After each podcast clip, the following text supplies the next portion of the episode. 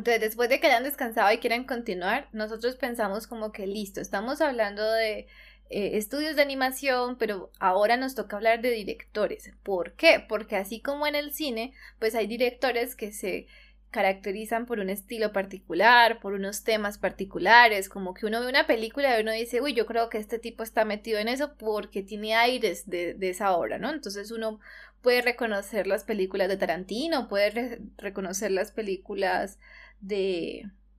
¿Quién fue que dirigió el pianista? Anderson. Ay, de Anderson. De Wes Anderson. Ciejos colores preciosos, exacto. Y así mismo pasa con eh, los directores de películas animadas.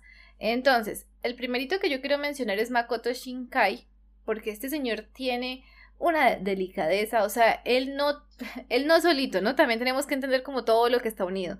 Eh, los guionistas, los, el director de arte, etcétera, etcétera, toda la gente que tiene que ver con eso. Pero finalmente, pues el director es el que mete mano para la hora final, ¿no? Entonces, Sí, y también define, también define muchas veces eh, quién es el, compositor de la película, quién son los storyboarders, quiénes son los que hacen el, diseño de fondos, bueno, en fin, todo eso también, igual que en el cine, pues eh, igual que en el cine uno siempre ve a Nolan de, de mano de, del mismo compositor que le hace la misma banda sonora todo el tiempo, eh, también aquí, Makoto Shinkai, tendrá también su gente, igual que los que vamos a hablar a continuación. Exactamente. Entonces, como tienen una estética y esa estética la mantienen normalmente a lo largo de sus diferentes largometrajes o cortometrajes.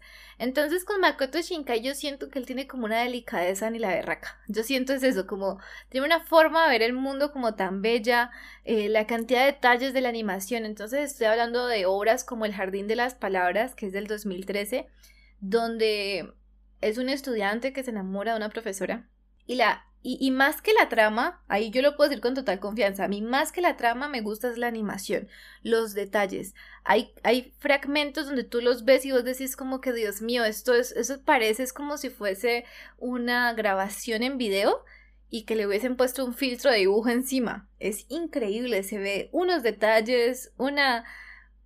E, es como muy fidedigno de la realidad, pero al mismo tiempo lo vuelve más bello. Él tiene horas como 5 centímetros por segundo, que al parecer es el tiempo que se demora en caer el pétalo de la...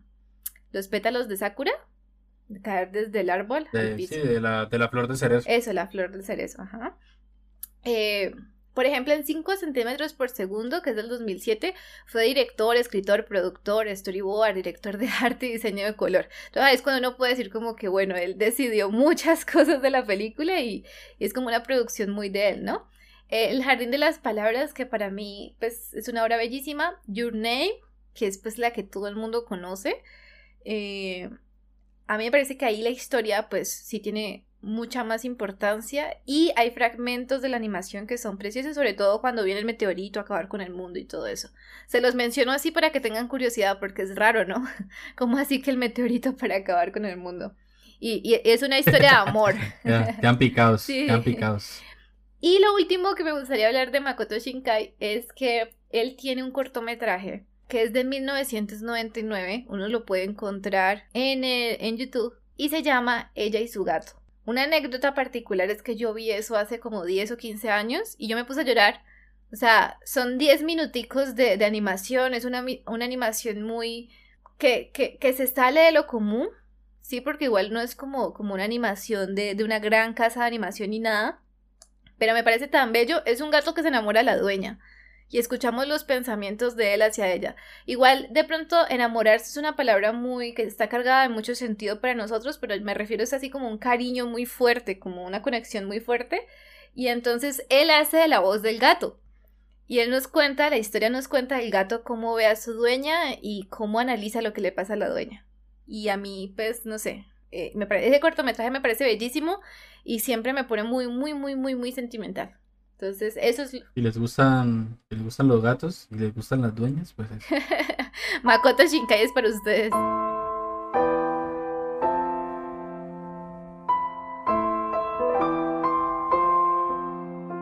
A continuación hablaríamos de Hayao Miyazaki. Sí, yo creo que ya es que de verdad es que se ha hablado mucho de este tipo. Sí. O sea, este es el eh, Osamu Tezuka el dios del manga, pues es el dios de la animación, la verdad. Porque es que ha marcado, ha marcado toda una forma de hacer, de hacer animación en Japón.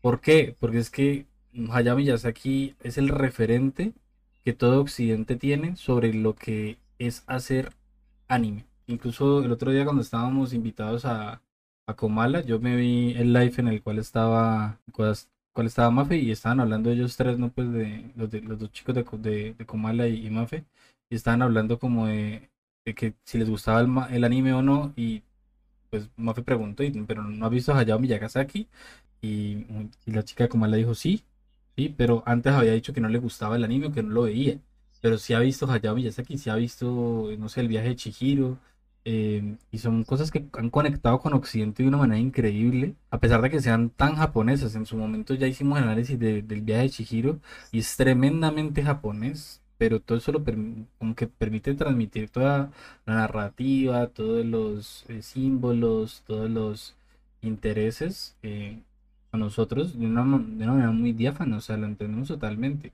Y a partir de ahí, eh, yo creo que ha llegado a estas nuevas generaciones, como por ejemplo Makoto Shinkai, que acabo de mencionarlo Mafe, a, a renovar pues la, la sangre en el, en el anime. Totalmente. Nosotros no mencionamos Studio Ghibli porque de todos modos es tan grande y tan conocido y particularmente pues se enfoca en largometrajes. ¿Vos te imaginas Hayao Miyazaki dirigiendo una serie de animación?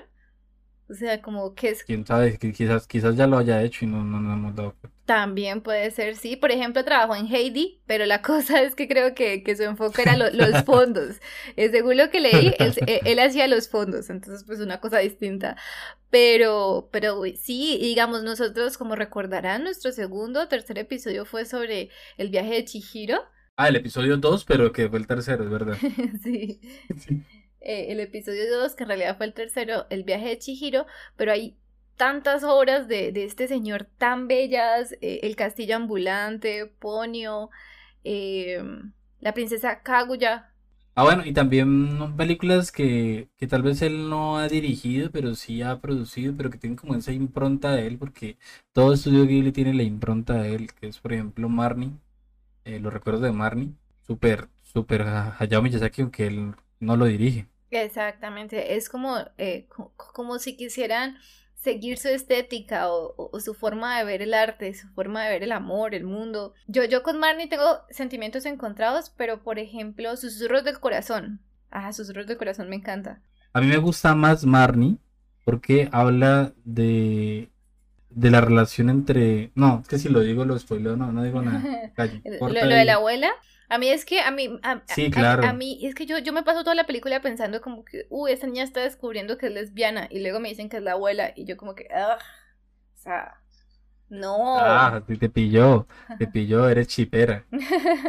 Pero es que, es que muestran todas las fases, en serio, está esta niña obsesionada con esta otra niña y como que, se, o sea, no, no, no. La escena donde eh, baila. Muchas veces, no, y muchas veces ella ocupa el lugar de, del abuelo.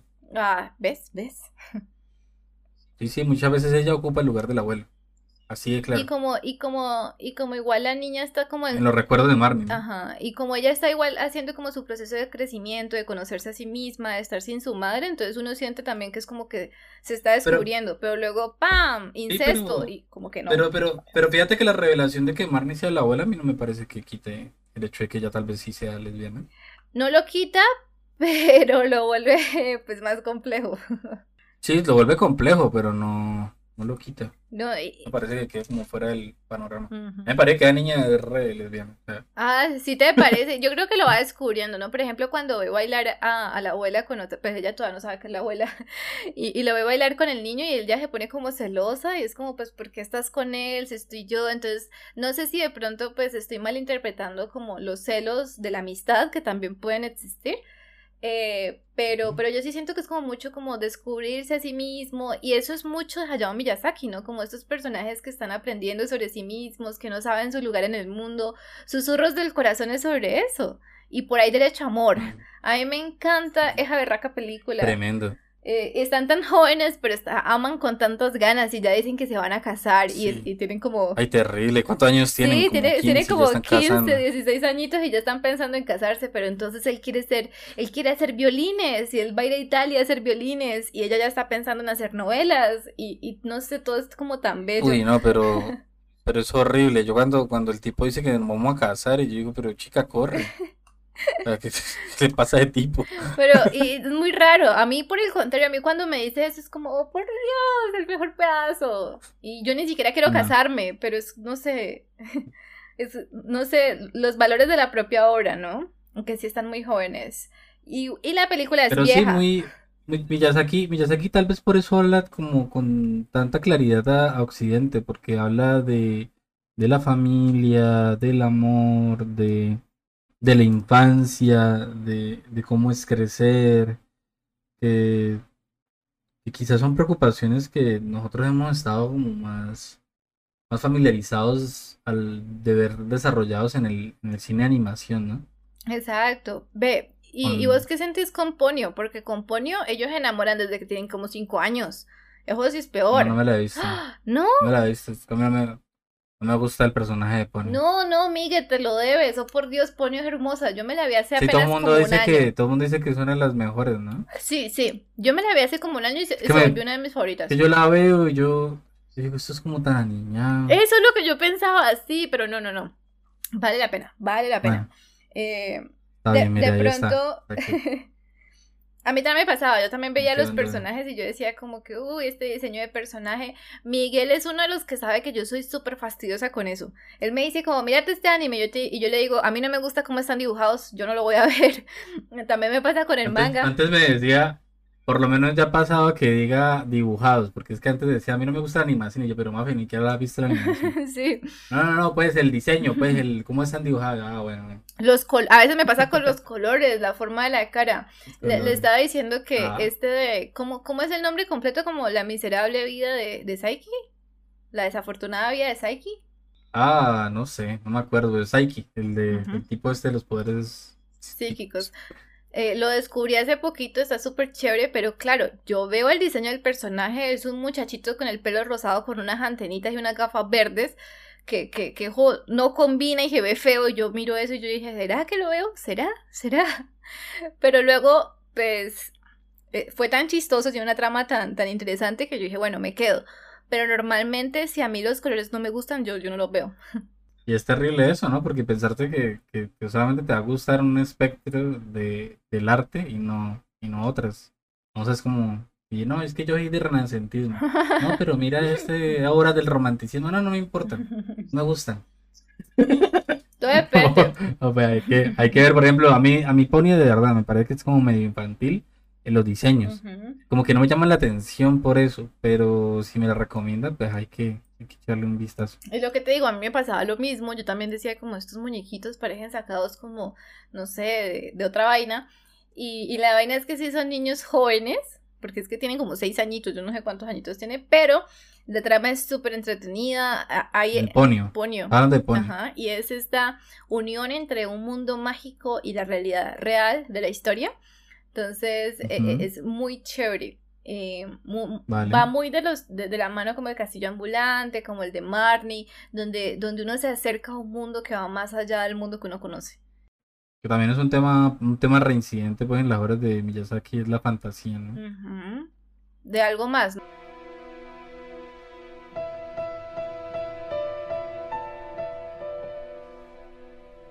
Sí, lejos de, de la fantasía, lejos de lo familiar, de, de entender las relaciones padre-hijo, padre, eh, abuela-hija, no sé, eh, nieta, perdón, mm, entre hermanos, entre amigos, eh, explorar el amor adolescente. Lejos de todos esos temas familiares y, lindos está Hideaki Anno, es la antítesis de todo lo que representa ya Miyazaki en cuanto a búsquedas estéticas. ¿Por qué? Porque Hideaki Anno habla de temas mucho más intimistas, de asuntos eh, más, más de, de la psique particular de una persona. Y no voy a desarrollar más porque al final queremos rematar hablando de la obra magna pues, de Hideaki Anno, que es Evangelion. Ya veremos por qué, por qué está tan lejos de Miyazaki en las búsquedas.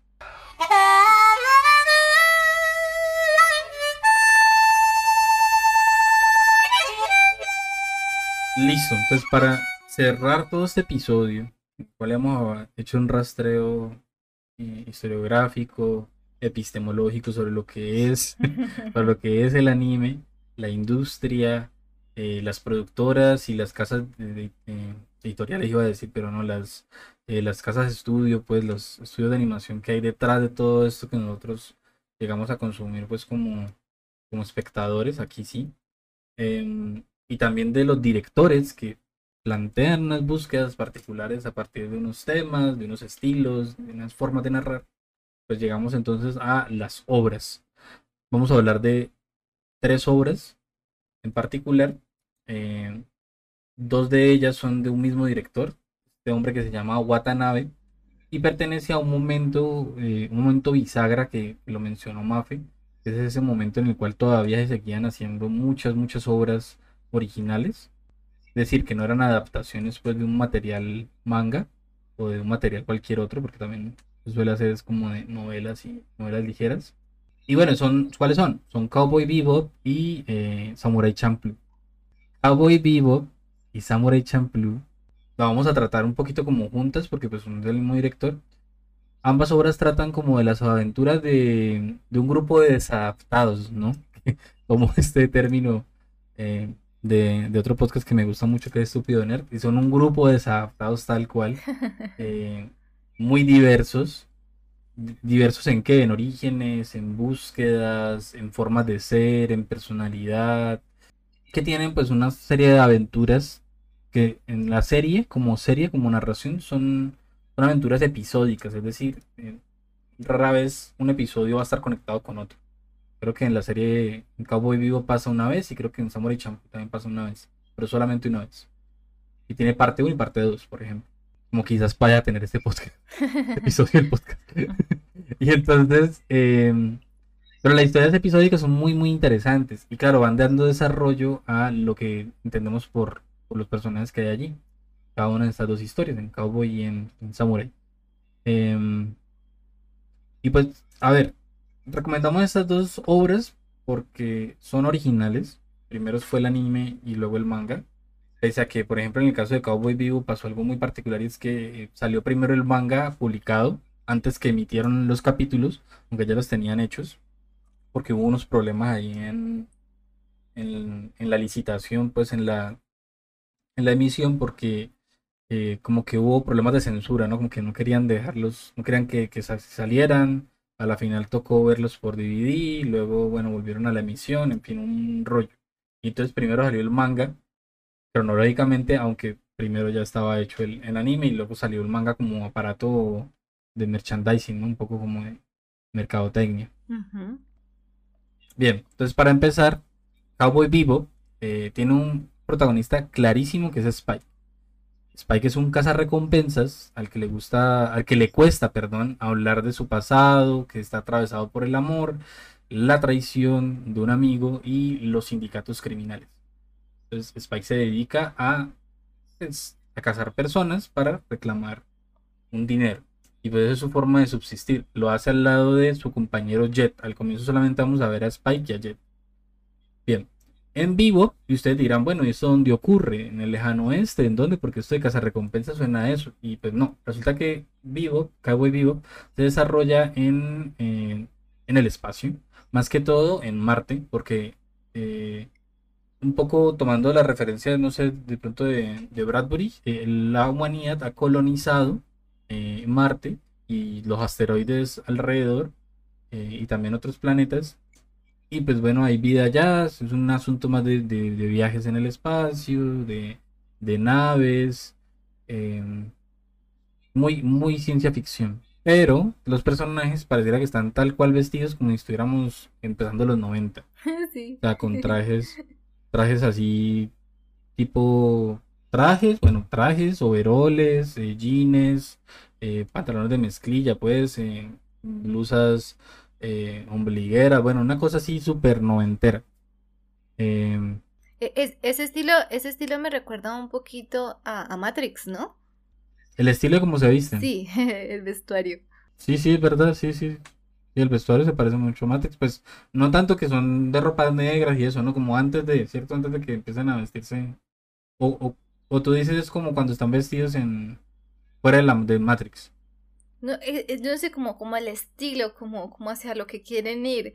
Eh, no sé si tiene que ver como que es ropa como dramática, como, como algo así, porque igual a mí, por ejemplo, me molesta un personaje que, que, Miguel va a mencionar más adelante, que la, la, la viste muy poquito, porque es eso, la viste en poquito.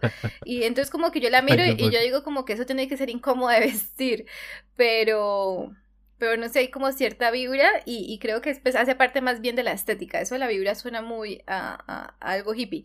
Más bien algo parte de la estética y la estética me recuerda un poquito como a Matrix.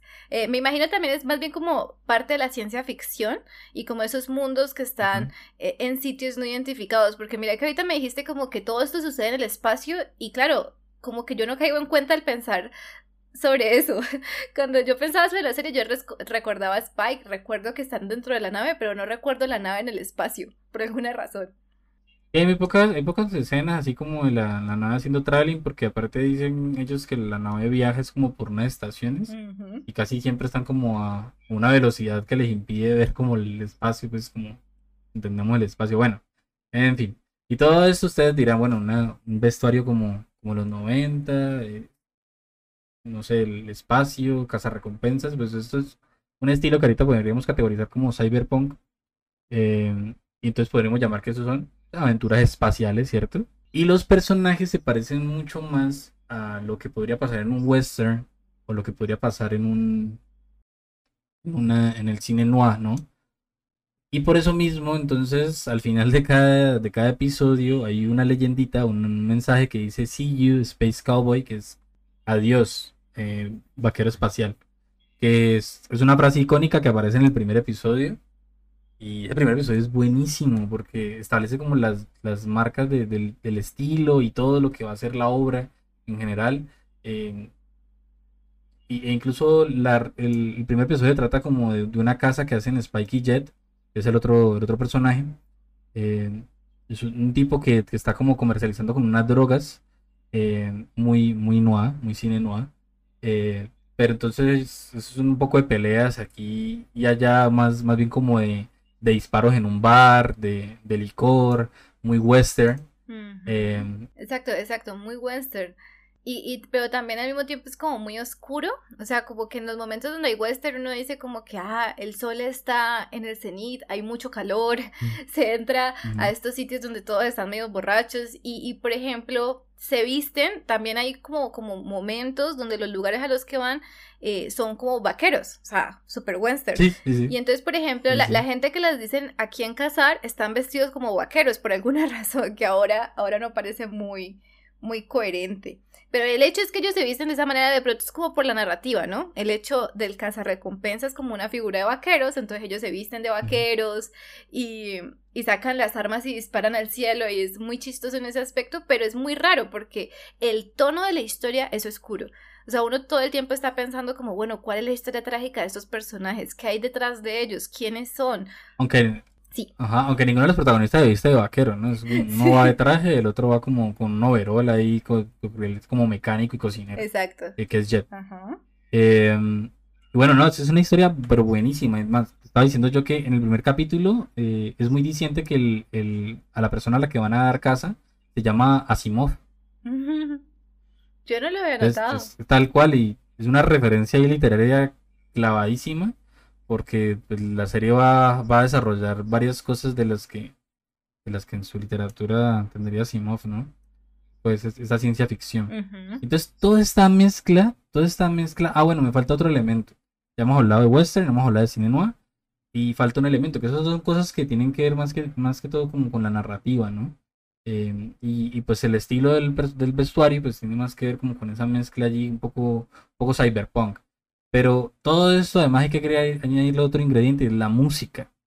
O sea, es una cosa increíble. Uno pensaría que pues si hay, si es cine noir, de pronto hay, ¿no?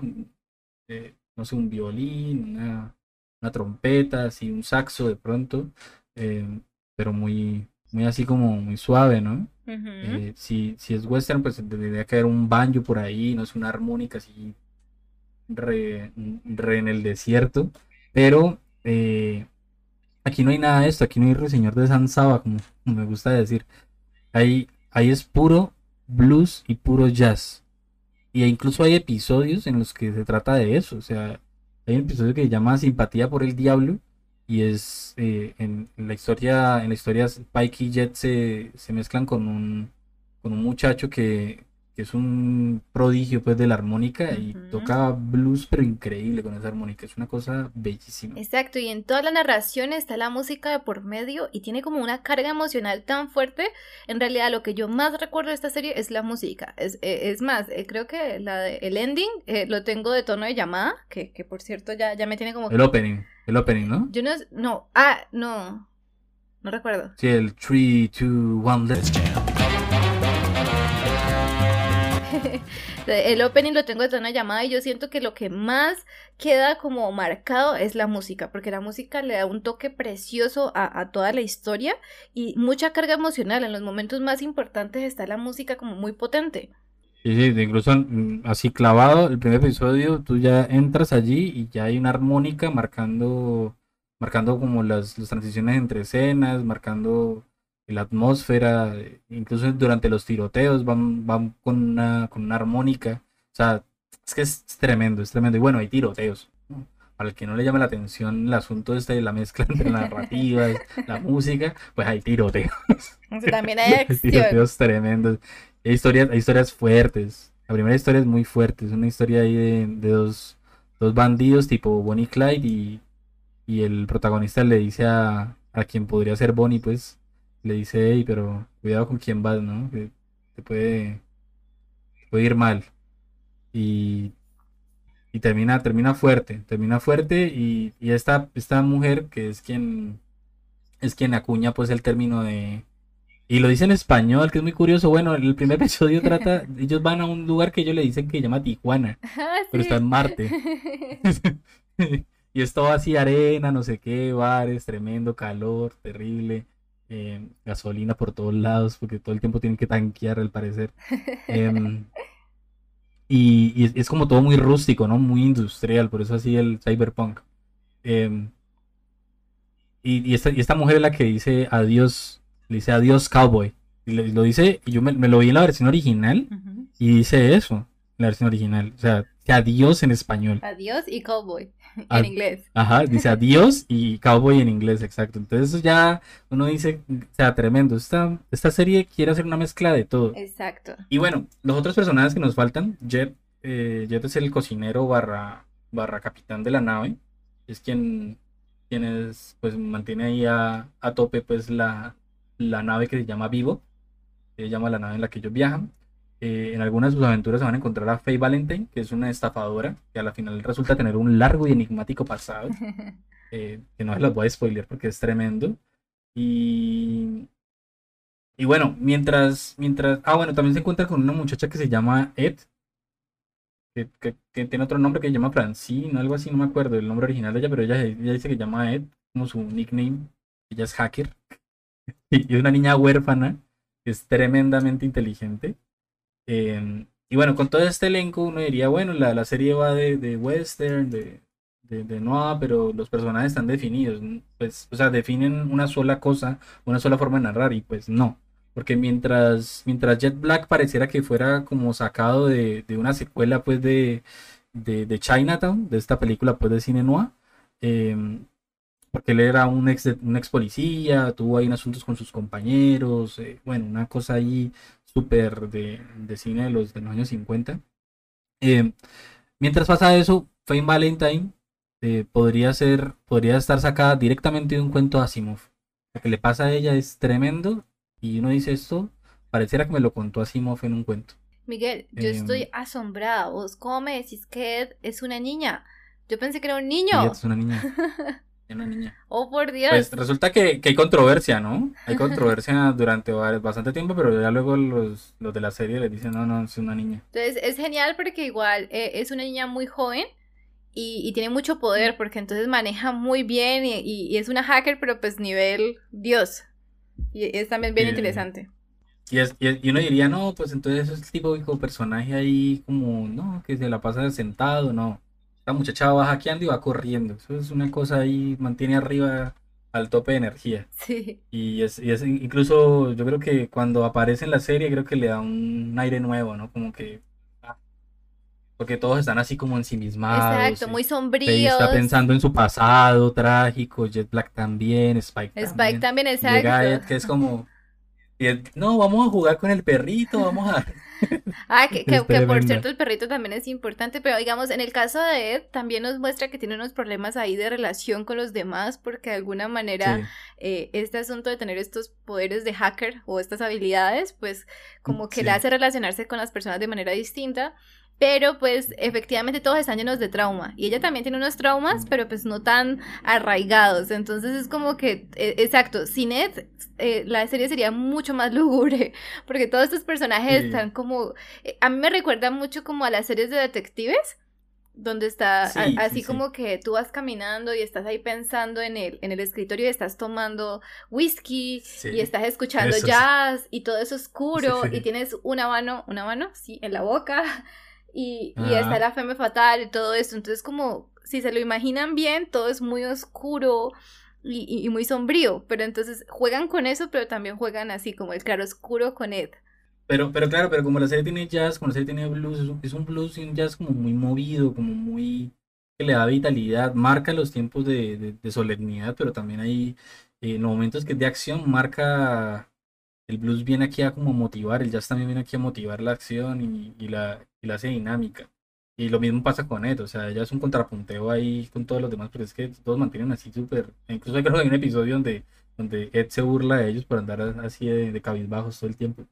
Siento que ella es huérfana, o sea, ellos, ellos, ellos que vienen aquí a contarle algo a ella. De tristeza, em, exacto, porque ella también, ah, pero, pero como que no se le revelan su comportamiento. Encima ella, su, creo que maneja su cuerpo de una manera muy chistosa, o sea, como que está desparramada en el piso por ahí, o se para y corre. es, una niña, eh, y es muy interesante. Y, y, por ejemplo, choca mucho porque uno dice, no, las niñas tienen que andar con las piernas cruzadas, tienen que comportarse, una cosa y la otra que podría ser un discurso de la época, ¿no? pero ella no. Y Ed no, Ed, confunde por eso, porque es que hace cualquiera, o sea, ella no le importa nada. Y ya va vestida, incluso tú decías que, que, que, alguien que iba vestida con muy poquita ropa, y yo pensé que era Ed.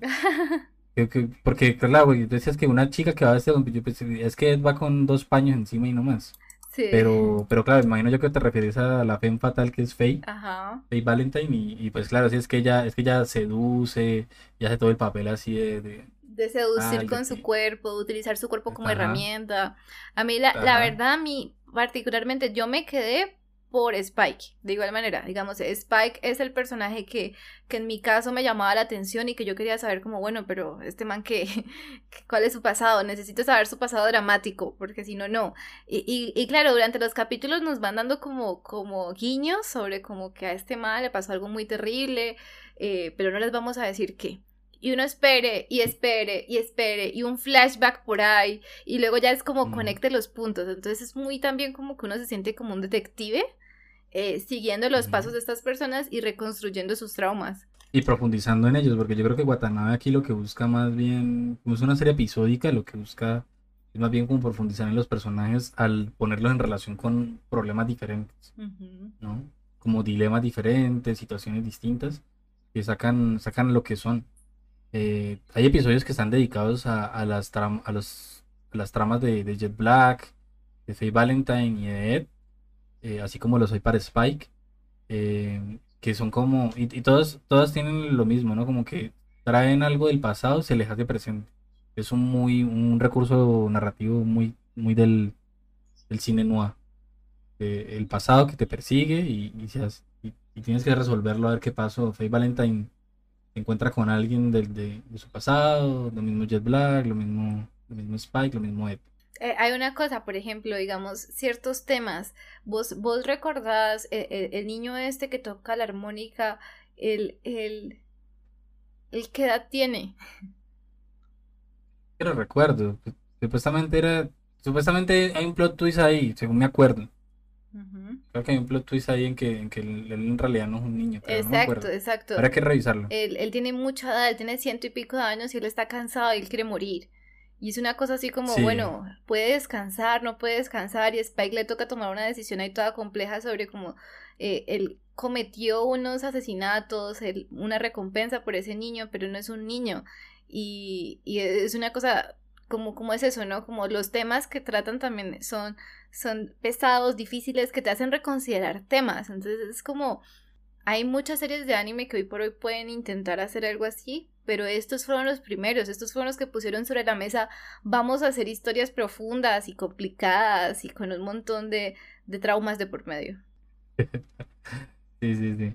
Y bueno, la serie en sí, la antología se va armando, los episodios se van articulando pues eh, en torno a, la trama de, Spike y, su personalidad, ¿no? Cómo se va relacionando con las personas, porque es el protagonista. Ajá. Em, pero pues de todas maneras, aunque la trama del arco es, porque incluso la primera escena de, de, Cowboy Bebop es Spike aquí en un callejón pensando en su pasado. Fumando. Eh, incluso eso antes del opening. Y termina pues con, con qué pasa con, con, su, con, pues, con la mujer que amaba a Spike, con el amigo que tuvo, con su pasado criminal. Eh, de todas maneras, aunque ese es el arco, Igual Watanabe se toma el tiempo para que en un episodio, es que me parece fantástico, hay un, episodio que es una recocha porque es, un parásito que se toma la, nave. y, tiene todos los, los, elementos del cine de terror, ¿no? del, del alien ahí que te, va a llegar por ti. De hecho, parece mucho a la película de Alien. Ajá, sí. Eh, invade la nave y va, y va como, va, tomando, va, va, tumbando a cada uno, ¿no? Eh, y uno dice, ¿y eso en qué quedó? O sea, la serie termina y, perdón, el capítulo termina y, pasa, pasa lo que pasa y luego al siguiente ya no se retoma porque es que fue ahí un momento como para explorar los personajes, sus relaciones en, un espacio cerrado y es más de eso, ¿no? Incluso también hay otro, hay otro en los cuales los personajes se, meten con un culto en que quiere, que creen la vida eterna a través de, del internet. Y esas son las cosas ahí que uno dice, bueno, pues ya exploración y no, quieren explorar el mundo que crearon, ¿no? Exacto, ¿no? Y por ejemplo es como, ¿qué pasa cuando ellos están en la nave y no tienen una persona a la que cazar? Entonces como el día a día, ¿no? Entonces que les falta la comida, que alguien se, se apropia más, que, que, otros apuestan, entonces justamente como, como ir conociéndolos y eso es súper interesante. También, eso es verdad, sí, sí, hay, hay momentos de eso.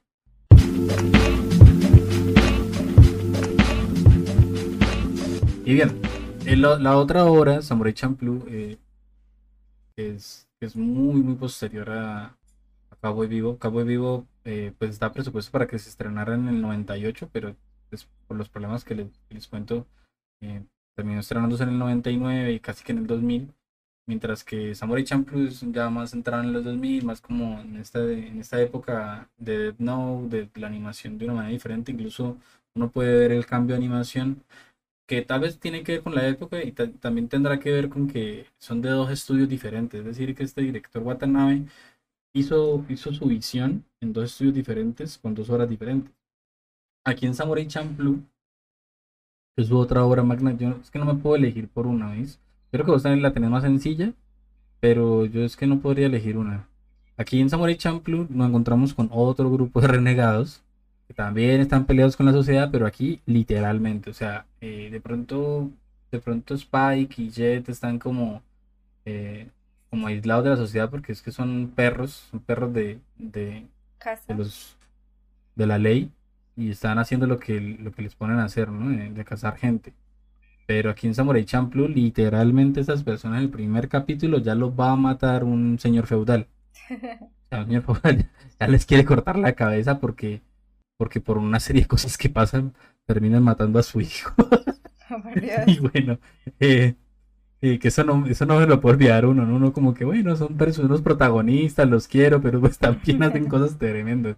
Y en los dos primeros minutos de la serie nos muestran que la gente del pueblo, les estaba contando, le va a cortar la cabeza a los dos protagonistas hombres.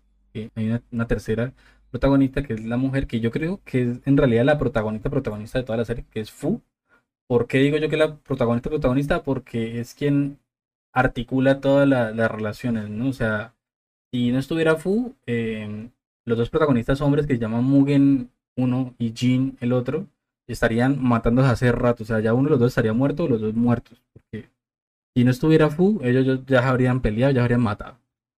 Eh, y entonces Fu, que es una chica de 15 años, eh, pues a la final llega, les voy a spoilear esto el primer episodio, llega, lo salva, eh, y, a partir de allí el destino de ellos va a estar, va a estar unido porque Fu les va a pedir que le ayuden a encontrar al samurái que huele a girasoles. Y toda la serie se trata de eso, de estos dos, Mugen y Jin, ayudando a Fu a encontrar a, esta persona.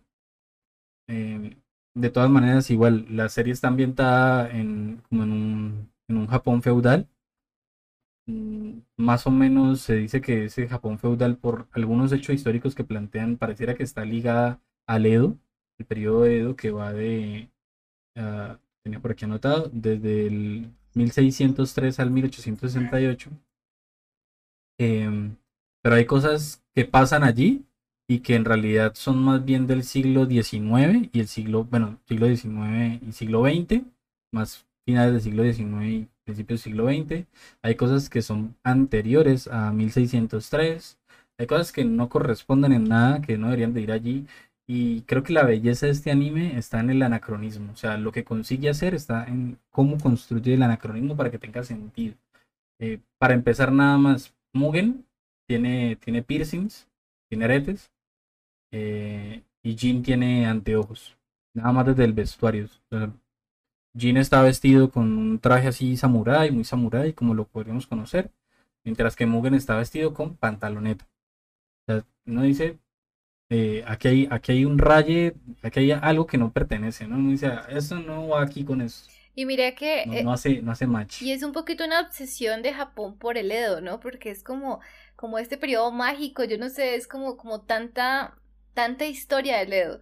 Y es que uno se va a ver y hay muchos animes y mangas eh, como ambientados en esa época. Entonces hay onis, hay samuráis. Yo siento que de pronto ellos están bastante enamorados con su figura del samurái, de los ninja y de los oni. Y es como, eh, yo siento que leo es eso, pero pues con base en lo que he leído, siento que leo eso, Oni, samuráis y ninjas.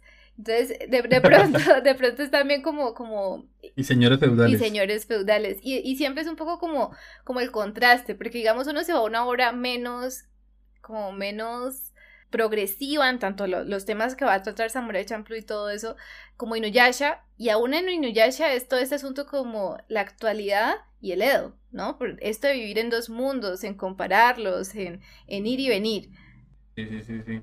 Pero por ejemplo, ya hay, ya hay, en las obras ya se está viendo como un, ah, un raye como en el, ah, bueno, ya basta de Edo. Porque por ejemplo, Demon Slayer creo que ocurre justamente en el otro periodo, ¿no? Ah, que cubre ya, ya la apertura occidente. Súper genial. Y que ya se empiezan a ver, y que ya se empieza a ver a la gente vestida, por ejemplo, ¿tú sabías que los uniformes de los eh, de los colegiales, pues, de, la gente que va al colegio en Japón, está, está inspirado en el, uniforme militar de, ese periodo. Es que no recuerdo cuál es el periodo que le sigue. Pero los militares empezaron a adoptar como vestimentas de los, de los occidentales, como por ejemplo los, las camisas, los pantalones, eh, los zapatos y los zapatos cerrados, pues. Y entonces eh, eso influyó pues en cómo se vistieron después los, los colegiales, ¿no? Que son como, no sé si has visto, por ejemplo, cómo se viste Mob Psycho 100. Ajá, sí, exacto. Así como con ese uniforme negro. Sí, ellos le tienen diferentes nombres porque es como a algunos que les toca el, el kagu, kagu algo. o sea, es que yo recuerdo que, que hay como, tienen un uniforme que es con blazer y, y tienen otro que es el cagualgo, que, que es negro y que el segundo botón es el que está más cerca del corazón y que siempre se regala ese segundo botón cuando uno se va a graduar. Es como el kaguka, el kaguya, una cosa así. Y... Es el que es negro. Ajá. el que es negro es el que está inspirado pues, en, la renovación militar, pero eso es del periodo posterior. Y, que el que estamos hablando aquí es el eso sí. Y piensa, por ejemplo, que en el caso femenino está, por ejemplo, el de marinero que, hace referencia también, pero a marineros de otro lado. Exactamente. Exactamente. Y ese periodo también fue muy importante y creo que ahorita se está explorando, ¿no? Como ese periodo en el que ya Japón se abrió Occidente y empezó como a mezclar sus cosas. Bueno, entonces, entonces la historia de Samurai Champloo también tiene, tiene mezclas, ¿no? Porque uno diría, bueno, en, el otro había de todo, ¿no? Un montón de narrativas, música que, que, era, era innovadora, pues, para hablar de estas narrativas. Pero aquí en Samurai Champloo también, porque eh, es una historia de samuráis que tiene hip hop y rap. o sea, es increíble. El primer episodio, las escenas, las, las transiciones de las escenas, la hacen como con esa técnica del, del hip hop, que es de rayar el disco, así como el, yo le digo, el, haciéndolo la onomatopeya como el wiki wiki, así como hacen así el rayadito y van cambiando de escena a escena y también los personajes se mueven así como atrás para adelante en esas transiciones, no es increíble, ¿verdad? O sea, las escenas de, acción están muy bien llevadas, así como lo hizo Watanabe en, en Cowboy Vivo, con las armónicas y con el saxo, aquí es con, estas técnicas pues del, del, del hip hop y del rap. Y pues además de todo, nos muestran un estilo de batalla que ya luego entonces van a empezar a utilizar otros, otras obras. Y es que Mugen mezcla eh, su estilo de katana con el breakdance. Y eso es. ¡Ah! es increíble. increíble de verdad. Ver eso animado es. ¡Wow! Hay una serie que llama. Hay una serie que, trata sobre, unos bomberos, que no me acuerdo bien el nombre ahorita. Una serie de anime también.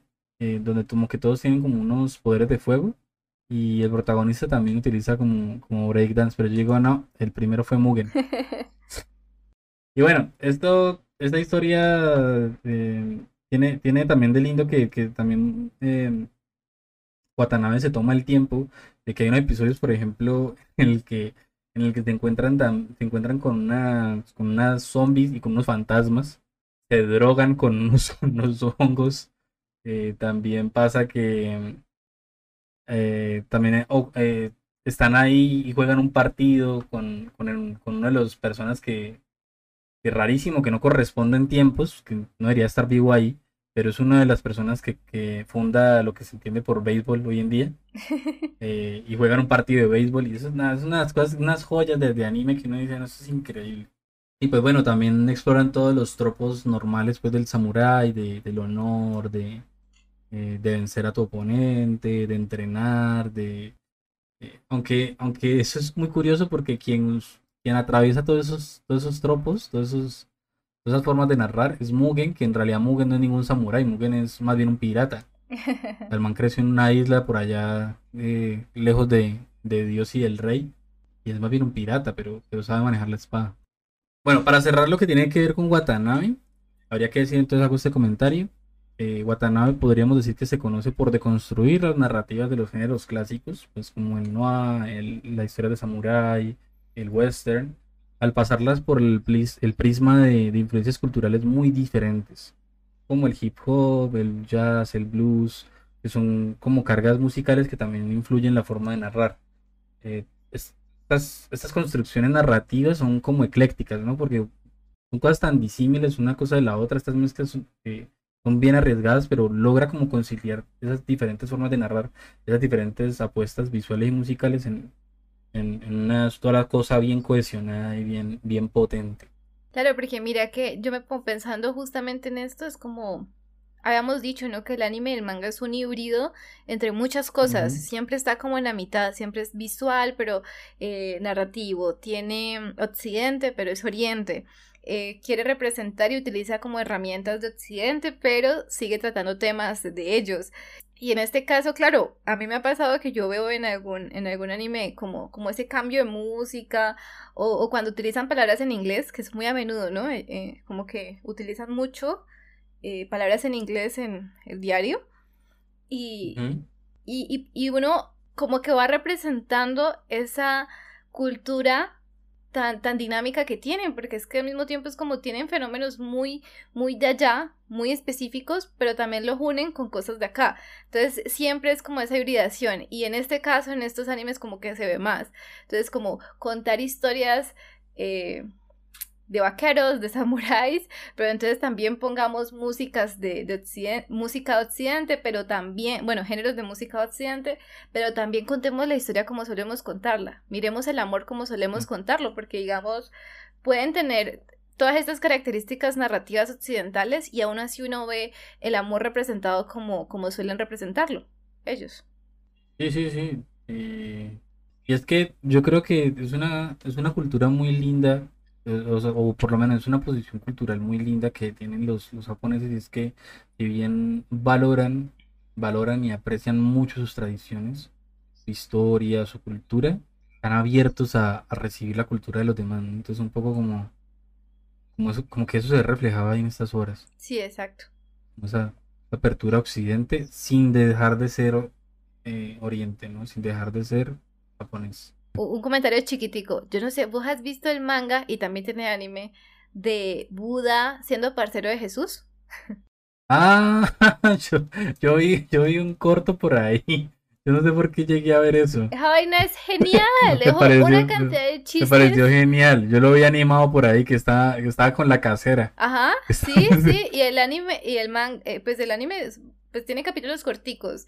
Y, y, el manga es chistosísimo y es algo así como que ellos son roommates, ¿no? Buda y Jesús. Y entonces como que de vez en cuando están hablando sobre su posición en Japón, sobre sus creyentes, porque porque eh, en Japón entonces está el taoísmo y el budismo, pero también cuando llega como la parte cristiana, pues no tiene tanta fuerza, pero sí tiene pues algunos seguidores. E, es súper chistoso porque, o sea, como, digamos, yo no me lo imagino acá, ¿me entiendes? Porque de todos modos somos como tan cristianos, tan católicos, tan, tan y tan apostólico y romano. Exacto, apostólico y romanos, que, que, respetamos eso y la gente se enoja, etc. Pero estos van y hacen un manga donde ellos dos son amigos y van explicando su posición frente al mundo y poner la otra mejilla y se burlan. Entonces, por ejemplo, Jesús habla de su papá como este papá que lo obligó a quedarse con esta gente mala, que lo, que lo torturó y cosas así. Y es cierto, ese es el mito. Entonces, me parece chistoso porque es otra, digamos, en ese anime manga se nota mucho como una visión de la otredad y, y, y cómo, cómo abordarla. En diálogo, ¿no? Sin, sin, sin, tener que desconocerla. ¿no? Exactamente, poder decir, es que son compañeros de cuarto y voy a explicar lo que yo siento sobre ellos o lo que no siento. Y ya. Eso me parece a mí un buen momento, ya que estamos hablando de, de Jesús. Eh, pasemos a hablar de Evangelio.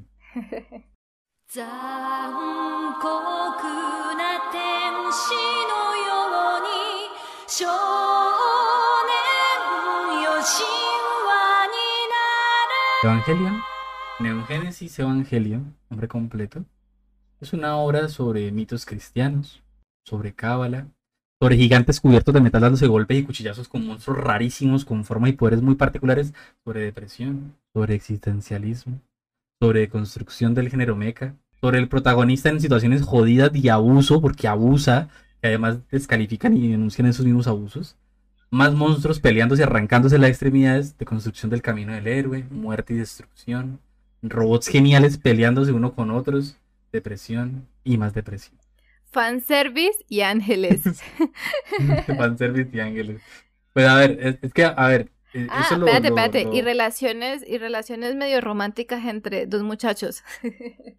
Pues, no sé, o sea, a mí me parece más bien abuso.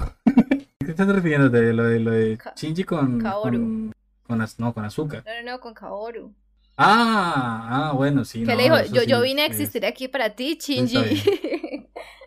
Sí, sí, Shinji y Kaguru, sí, sí, es verdad. Bueno, Kaguru es uno de los el que al parecer es como la, reencarnación de Adán, según entendí. Qué, eh. vaina tan rara. Eh, eso, lleno de simbolismos donde tú, es, tú la ves y vos decís como que yo medio estoy entendiendo, pero luego no estás entendiendo.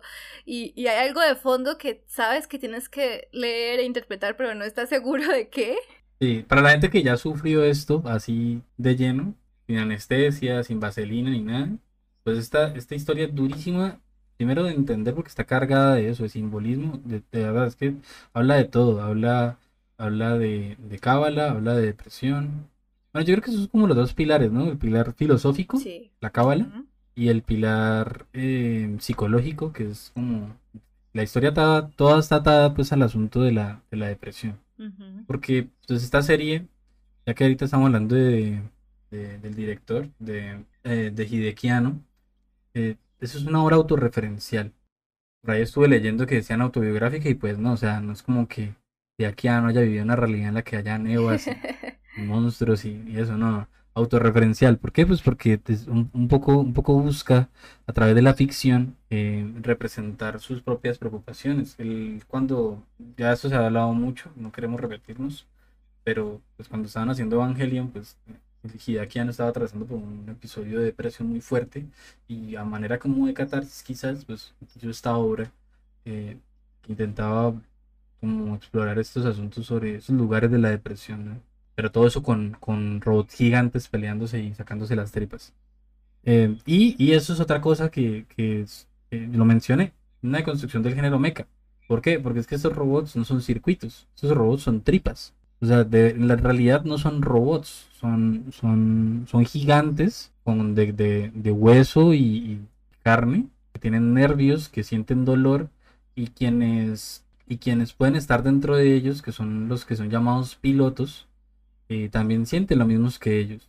Y entonces estos monstruos gigantes, que son conducidos por niños adolescentes, eh, pues se pelean contra cosas que la serie nos dice que se llaman ángeles. ¿No? Que son, no, y ustedes dirán ángeles, pues así como con alas y no. Y buena no hay gente. ni uno solo que tenga de esa manera, ah, ah. de esa forma. Eh, son unos seres rarísimos. Y por alguna razón, pues quieren acabar con todo el mundo, ¿no? Y, y... Sí. Miguel, súbete, pilotea a Leva, o si no me va a tocar a mí. si no le va a tocar a Rey, si no le va a tocar a Mafe. y entonces, pues bueno, tienen que pelear contra esos ángeles porque sí, como dice Mafe, van a destruir el mundo. Y no se sabe bien por qué van a destruir el mundo. Pero, pero es que más allá de, que esos ángeles vayan a destruir el mundo y de que Shinji tenga que pilotear una máquina gigante que jamás había visto para poder pelear con un ángel en su primer día, más allá de todo eso, la historia trata de, de Shinji, de que, que Shinji, Shinji está pasando por un episodio muy fuerte de depresión y le cuesta relacionarse con los demás. Que, pues particularmente, aunque Shinji no lo recuerde, cuando él tenía 5 años vio morir a la mamá eh, el papá nunca lo, reconoció.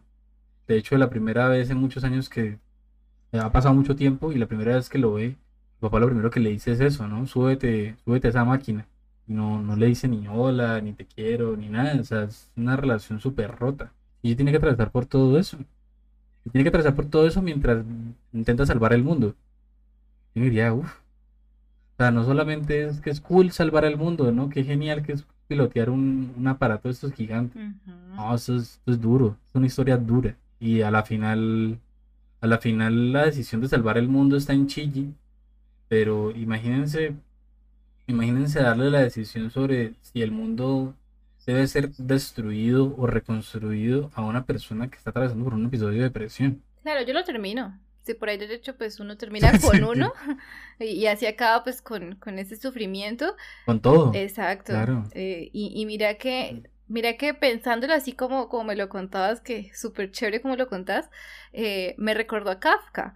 Y es este asuntico de vos sos útil para tu familia solamente pues cuando haces lo que ellos quieren, ¿no? Entonces estoy hablando de la metamorfosis, como eh, devuelves este escarabajo o una cucaracha, como uno prefiera interpretarlo, y ya no es útil, y entonces quedas ahí encerrado, y Shinji es útil para el papá en tanto que se pueda subir a Leva. Y eso es todo lo que, lo que significa para él. Entonces, ver al otro de manera utilitaria siempre deprime y acaba con la persona, porque en la metamorfosis también es un poco eso. Cuando, cuando, cuando él deja de servir. Con el papá, ¿no? Exacto, sí. La familia, la mamá también. La hermana mm, más decente, pero, pero sí es un poquito toda la metáfora de si no sos útil, si no ayudas en la casa, si no haces esto que, que esperamos de ti, pues ya no nos sirve y pues puedo matarte tirándote una manzana. Y, y pues bueno, todo eso está contado con peleas increíbles, porque una animación pero tremenda de, de monstruo dándose durísimo contra otros monstruos. No, esto es una cosa que aún hoy, o sea, esa, esa, serie creo que tiene más de 30 años. Sí. Si no estoy mal, creo que los cumplió hace poco. O cumplió 26, no me acuerdo. Bueno, está cerca de los 30 años. Y no ha envejecido ni un día, porque eso sigue increíble la animación. Pero increíble. Y los chorros de sangre, uno pensaría como que, bueno, con la depresión, con estos temas súper difíciles, sobre estas relaciones tan difíciles para Shinji, pues, ¿qué más, no? ¿Para qué más violencia? Pues no. Ejo le sale sangre por todos lados a Los Ángeles, a los Eva. Eh, es muy complejo. A mí o sea, yo no me siento cómoda viendo Evangelion. Es así de simple. Yo, yo no, yo no, digamos, nunca, para mí nunca sería una hora de confort, una hora a la cual volver cuando uno quiera sentirse o sentir algo o sentirse bien. No, para nada. A mí, a mí me incomodó un montón. Yo le había contado a Miguel que yo no entiendo a Shinji, yo no entiendo esos personajes. Literalmente yo no entiendo a ninguno de los personajes de esa obra me cuesta un montón.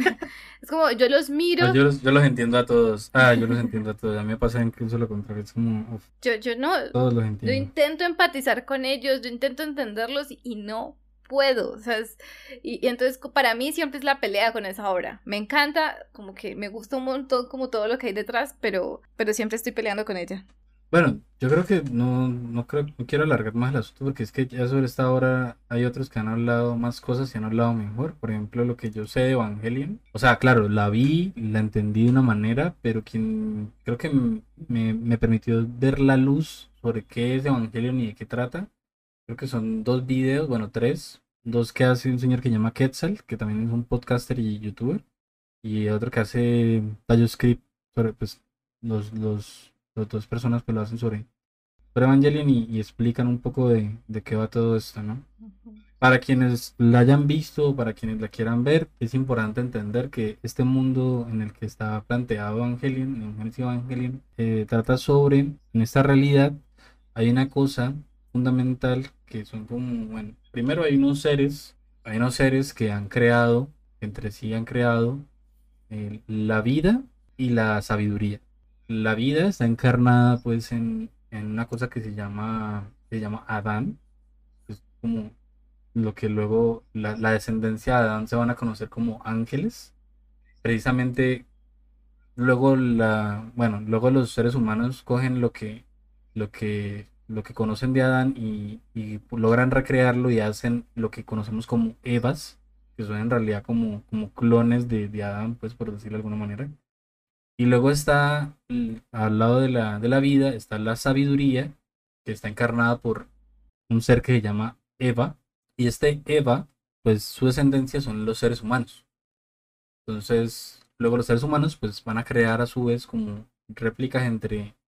Eh, van a crear lo que son eh, lo que conocemos por Eva, que son como clones de Adán en realidad, porque clones de Adán, pero le ponen Eva porque pues, están guiados por la inteligencia humana de un piloto humano. Y eso, eh, ¿qué pasó? O sea, en esta realidad, ¿qué pasó? Hubo un primer impacto en el cual llegó, llegó Adán a la Tierra y luego un segundo impacto en el cual llegó Eva a la Tierra. Se lo estoy contando así muy a grandes rasgos, tal vez me equivoque. Eh, cuando llega Eva a la Tierra, pues eh, Adán, Adán como que medio se, se tiene que aislar porque no pueden estar en contacto los dos.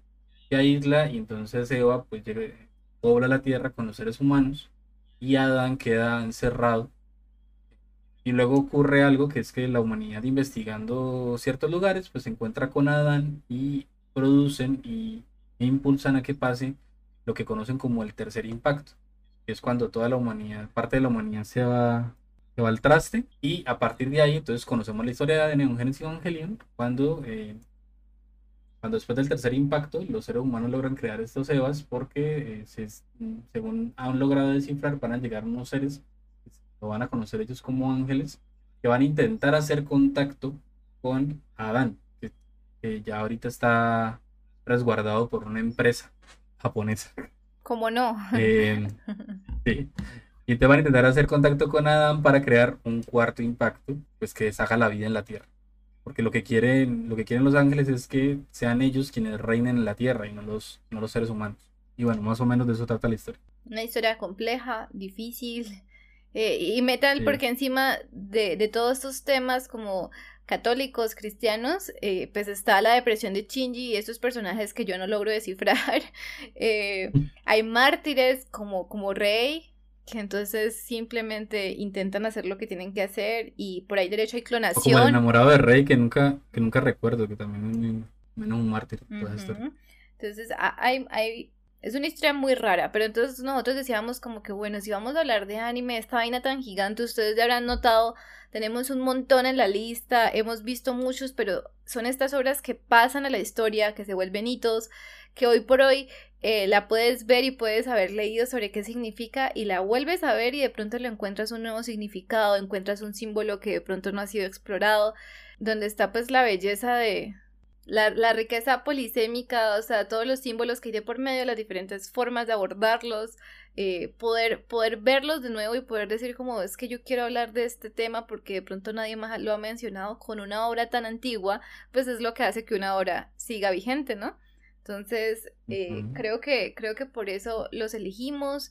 Eh, los anteriores también como por ser tan extraordinarios. Extraordinarios en tanto sobresalen frente a las otras producciones de anime, porque pues podemos encontrar muchos parecidos. Hay, de verdad que hay mucho shonen, mucho shojo igualito, o sea, las mismas historias de amor, las mismas historias de aventura, pero de vez en cuando también hay estas joyas que, que son tan profundas, tan raras, que uno dice, Dios mío, necesito como eh, una maestría o un doctorado para poder abarcarla toda. Que la hay, ¿no? Y tesis de maestría sobre Evangelion. Sí, sí. Eh, Evangelion, Evangelion, para quienes quieran adentrarse a este mundo eh, y, le, y, ver esta magna obra, eh, tiene una particularidad y es que pues mm, no, no solamente es la serie, sino que uno para completar como la visión que tiene sobre, las, sobre la obra, tiene que llegar a película. Entonces se recomienda siempre verse como la serie, creo que hasta el capítulo 24 de Evangelion, de Neon Genesis Evangelion, la serie, eh, y luego pasar a la película se llama The End of the Evangelion, y luego volver a los últimos dos capítulos de la serie, que son los 25 y 26. Y bueno, creo que eso es como lo, el tip, como para entender como la cronología, ¿no? Como para verlo cronológicamente. Eh, y también tenemos ahora algo que se llama como el rebuild, ¿no? Que es como el... Eh, están haciendo un remake de toda la, de toda la obra y, han, han, contado más cosas, han puesto más personajes. Eh, se ve interesante. Ya se completó toda la, el, el remake. Hace poco salió se estrenó el, el, último, la última película, se hizo a través de películas, no de, no de serie. Para que verlas todas completas. Creo que me vi hasta antes de la última que salió y estaba muy bien, me gustó. Pero falta ver la última. Y me gustó particularmente porque parece más Kaguru. es que en el anime creo que salía como 10 minutos nada más. Sí, y pensando en eso, de pronto no sé, no hemos mencionado la estética, la estética es rara, sobre todo cuando, cuando aparece él, pues ya hemos mencionado la sangre, los ángeles, el género mecha. Creo que la, yo, yo, yo, creo que yo la conté para la mierda, la verdad les pido perdón. No, no. Si no, no, digo es por ejemplo, pues la única parte estética que yo recuerdo con mucho, con mucho, mucho detalle es cuando Kaworu y Shinji se conocen porque hay una luna roja en la parte de atrás que parece como sangre, hay, hay como, como mm. es muy fuerte las escenas y, y, estos colores así. También como la posición de, del encuadre. Entonces, por ejemplo, para la depresión, y yo siento que eso se utiliza también mucho en en Occidente, como que primero siempre uno está en la cama, ¿no? Porque uno no se quiere parar, evidentemente. Y, y entonces la, uh -huh. la cámara o el punto de vista está desde arriba. Y, y esa. Como no, al revés, o sea, como al revés, o sea, la persona está como de cabezas. Ajá, y, y, pero se mira desde arriba. Y entonces a veces, Ajá. a veces como el punto como que gira, pero se sigue viendo la persona acostada en la cama y como mirando al vacío. Entonces sí. es súper interesante sí. porque son como códigos que se van reproduciendo y entonces así se ve la depresión, ¿no? Como en, en el imaginario, con esa clase de personajes. Igual, igual la serie, igual la serie, aunque sea muy intimista, también es muy épica. O sea, también el apartado de lo que les digo, o sea, antes los mechas eran puros cables y, y cosas sin, sin ningún la metal ahí vacío. Pero ahorita los Evas, por toda esta carga cristiana que tiene, pues tiene, tienen alma muchos de los de los Evas que están ahí tienen alma. Entonces, eso también como que como que le da otro otra otra arista, ¿no? Otra otra forma de mirar. Uy, claro, porque imagínate en la época, por ejemplo, uno de los primeros que sería Massinger Z, pensarte pensarte que él tenga alma, o sea, miedo. no. Sí. Sí, sí, sí. Eh, mira que uno de los que si siempre recuerdo como esa época es la abejita maya. A mí no me tocó eso, eso lo tocó como a nuestros padres, pero la recuerdan con mucho cariño. Solamente lo conozco por la pelota de letras. De eso, ajá. Yo la, la, primera vez que lo escuché también fue como por eso. Y la abejita maya al parecer es una tragedia. Entonces es súper interesante que, que esa también sea como los primeros acercamientos que se tengan a la animación japonesa, ¿no? Las tragedias. Yo creo que muy pocas veces he vuelto a ver lo que, lo que hace Evangelion, pues en el anime porque es muy transgresora, muy transgresora. Hoy estaba viendo en una página pues que estaban contando sobre cómo fue la emisión de, de, de Genesis Evangelion aquí en, en, Colombia y que pues al principio lo pasaban como si fuera un programa infantil, lo pasaban en la tarde y pues defensor, la defensoría del televidente pues dijo, hey, no, no, no, ¿qué les pasa? ¿Qué les pasa? Miren que esa gente se, se, saca, las, se saca las tripas, pero no son robots, ¿no? pero, pero los robots se sacan las tripas. Y bueno, si hubieran llegado al episodio en el que Shinji abusa de, de azúcar, pues peor aún, ¿no? A la final esa serie la terminaron pasando por Caracol eh, en la madrugada. Ah, bueno. Según estuve, según estuve entendiendo. Porque pues que, que era pesada. Claro, y yo creo pues toco, pues digamos en mi caso ya fue muchos años después verla por internet porque todo el mundo habla de Evangelio. Yo, yo siento que, que al intentar hacer una serie parecida se puede caer es como en algo demasiado oscuro, demasiado eh, complicado a posta y siento que ahí es como cuando se dañaría, porque es que esta se siente, esta es complicada, pero no se siente como si la hubiesen querido hacer complicada. Se siente como si, si los símbolos hubiesen salido sin querer, no, de manera inocente, sino como de manera para conformar el mundo. Entonces, tipo, pues vamos siguiendo esta narrativa y la cosa se pone pesada, pero no es que queramos hacerlo así de difícil. Y yo siento que, por ejemplo, en el caso de que yo un día dijera voy a hacer algo similar, pues me saldría forzado. Sin embargo, diría que lo más parecido a una obra de tal magnitud sería de Tatami Galaxy. Porque yo es que yo meto todas las manos al fuego por esa serie. está bien, está bien. A mí me gusta mucho del, en herencia, pues en complejidad, incluso hasta en símbolos. Eh, está, por ejemplo, que no tiene que ver con, el, con la cábala, pero sí con algunas cosas cristianas. Está um, Devilman Crybaby. Ah, exacto, exacto, totalmente. Pero, pero precisamente la que hace también o sea, el del mismo director del que estamos hablando, pues. Yo siento que de pronto puede haber como, como una fascinación por el cristianismo en tanto este asunto del bien y el mal y la batalla eterna. Porque yo siento que de alguna mm. manera el taoísmo y el budismo no es que sepa mucho, mucho sobre todo ese me acaba, Se me acaba de ocurrir algo, pero increíble. bueno, pienso yo que es increíble. Tal vez que ya estoy drogado del sueño porque estamos grabando esto a medianoche. Em, ya vamos a acabar. Yo creo que el éxito del cristianismo, me van a funar todos, el éxito del cristianismo está en que su narrativa es mucho más interesante. Es que plantea, plantea un, héroe, un villano, hay un final, hay un clímax. O sea, es mucho mejor. Que, o sea, la verdad es que el budismo no tiene, no tiene como. Tal, es que imagínense, el, el cristianismo tiene infierno, tiene círculos del infierno, tiene. Nada, el universo ficcional del cristianismo está mejor construido. Y, no, y es exacto, como que, o sea, hay culpa, hay batallas, estás peleando constantemente por algo que está por encima de ti, entonces hay honor. Eh, la cosa es que yo pensaría como el taoísmo y el budismo tienen una relación con la naturaleza diferente, con el ser diferente, entonces yo creo que en el budismo uno sí está peleando contra algo que es, por ejemplo, los deseos, pero, pero no es una pelea épica, no es la pelea del bien y el mal, y aparte que es que es abstracto. Exacto. Y es, eh, pero yo recuerdo, por ejemplo, que ellos tienen un, dentro del budismo y en Japón tienen un, un mito que es este del señor que va al infierno. No sé por qué va al infierno si ellos no creen en eso. El, el, mito este de la segunda oportunidad de Buda. Es el del hilo, el hilo de la araña. el hilo. Sí, el hilo. Exacto, ese. Yo no entiendo, no he entendido por qué va al infierno si se supone que el infierno no existe. Pero, pero es que fíjate que esa es la única historia genial que tiene porque la mantienen repitiendo. sí, exacto, porque todo lo demás es muy como que pues vos haces, eh, vos te sentadas y reflexionas sobre ti mismo y aprendes sobre ti mismo y sos calmado y llegas al zen y llegas al nirvana. O sea que, ajá, y o sea que muy bien, la verdad es que si yo estuviera en algún alguna creencia religiosa, yo creo que sería el budismo o el, o el taoísmo, pero la verdad es que interesante, interesante como narrativa, no sé. Exacto, no, no, no cumple nuestra sed de sangre. En cambio, en cambio es como la Biblia, hay terror, hay diluvios universales, hay, hay cosas muy, muy... Y vos hay sangre de cabra en las puertas. Exacto, hay espíritus que van matando a todo un pueblo. Eh... Esa no lo tiene ninguna, no lo tiene nadie.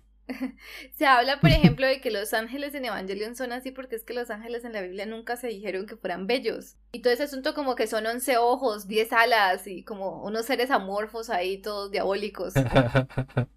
Hay uno que es una bola, a mí me encanta ese. Sí, ese es el que da como más terror.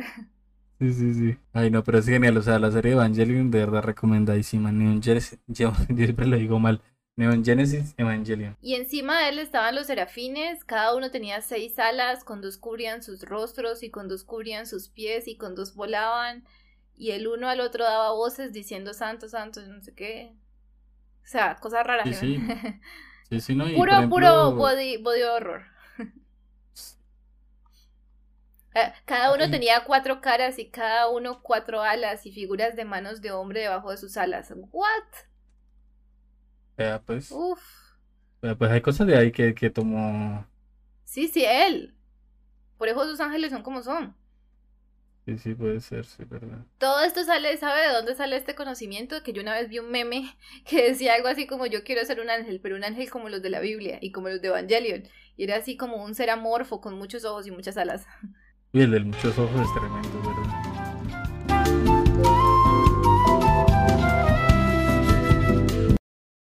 Eso fue nuestro episodio sobre el anime. Si a alguien quiere inculpar de la duración, porque ya hemos tomado la decisión de partir esto en dos partes para que se, se pueda ver un poco más tranquilo y sea un poco más digerible. Eh, si quieren culpar a alguien, culpen a Zack Snyder porque este es el corte de Zack Snyder. Vamos a dejar hasta los pedazos donde nos equivocábamos y todo eso. Sí, no, todos los bloopers, todo va a quedar así tal cual porque es, así es una experiencia mucho más cinematográfica.